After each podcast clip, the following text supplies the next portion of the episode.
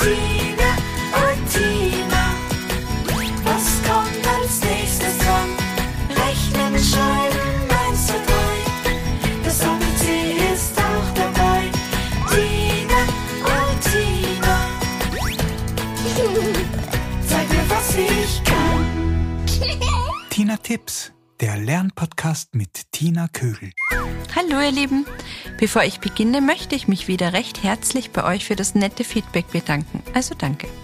Wir starten heute wieder mit einer Folge aus der Reihe Kinder stark machen. Heute geht es um die Selbststeuerung. Das Kind soll gestärkt werden, seine Gefühle, die es ja nun kennt und benennen kann, zu steuern.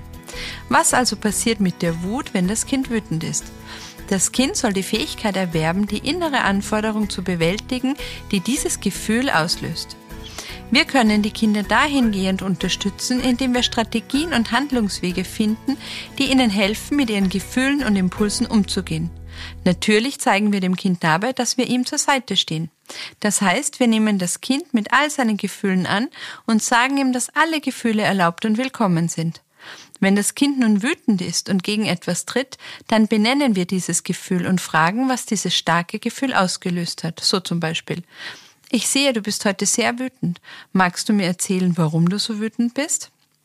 Im nächsten Schritt sollten wir dem Kind Strategien anbieten, wie es aus der Wut herauskommt. Das kann ein Boxsack sein, in den es boxt, oder ein Kissen, in den es schreien kann. Das kann mit dem Fuß stampfen oder Schlagzeug spielen oder einen Sportkurs besuchen. Auf jeden Fall etwas, wobei sich das Kind abreagieren kann. Aber bietet dem Kind diese Möglichkeit nicht im wütenden Zustand an, sondern wenn es sich beruhigt hat. Bei Trauer ist der Umgang mit Tieren gut, wie zum Beispiel Reiten oder Malkurse oder in den Wald gehen und wandern. Bei Stress und Anspannung hilft Kinderyoga, Kindermeditation, aber auch viel Lachen. Und bei Unsicherheit helfen auch Reitkurse, Instrumente spielen, Malkurse und der Kontakt zu Tieren. Mit diesen Strategien ausgestattet, die ich von Janine Mick habe, kann das Kind seine Gefühle regulieren und die Verantwortung dafür übernehmen. Gib ihm nun auch noch die Möglichkeit, sich selbst zu verwirklichen, sei es bei der Auswahl seiner Kleidung oder bei der Gestaltung des Zimmers oder beim Tischdecken. Lass das Kind mitentscheiden, gib ihm die Möglichkeit und trau ihm etwas zu. Es soll sich selbst erfahren und spüren, es soll sich ausprobieren können. Am besten soll es im geschützten Rahmen der Familie seine Gefühle ausleben können und Strategien zur Bewältigung erproben. So, das war's heute auch schon wieder. Besucht mich doch auf meiner Homepage www.tinetips.com oder folgt mir auf Instagram unter Tinetips Podcast und hinterlasst mir eine Nachricht, ob euch diese Folge gefallen hat. Ihr könnt mir auch gern eine Mail schreiben unter tina.tinetips.com.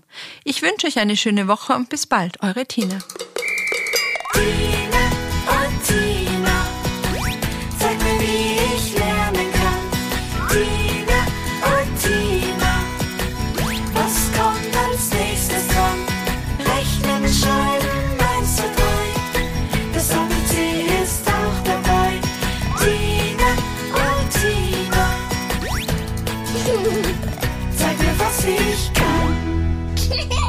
Dieser Podcast wird produziert von der Agentur Nordhang.